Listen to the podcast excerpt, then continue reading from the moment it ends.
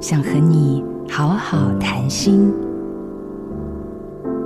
以前我平均一个半月会出远门一次，睡前会有一两个小时的独处时光。但现在已经很久没有出差了，不知道今年你是否也感受到类似的节奏错乱呢？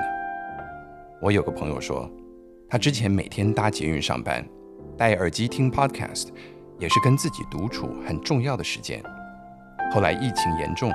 宣布要远距上班，他一开始最不能适应的，就是这个很重要的生活仪式被改变。人是习惯的动物。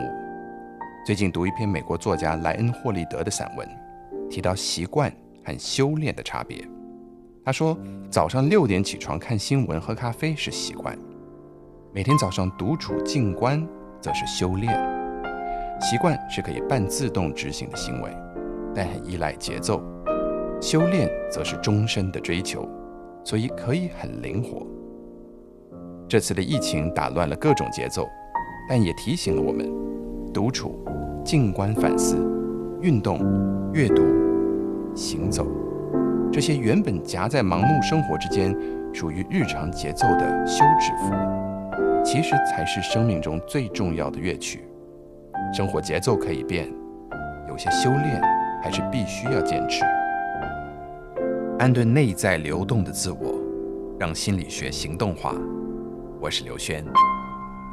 想要听更多正向心理学、抚慰人心的内容，欢迎收听我的另一个 Podcast《刘轩的 How to 人生学》。好家庭联播网，中部地区古典音乐台 FM 九七点七，北部地区。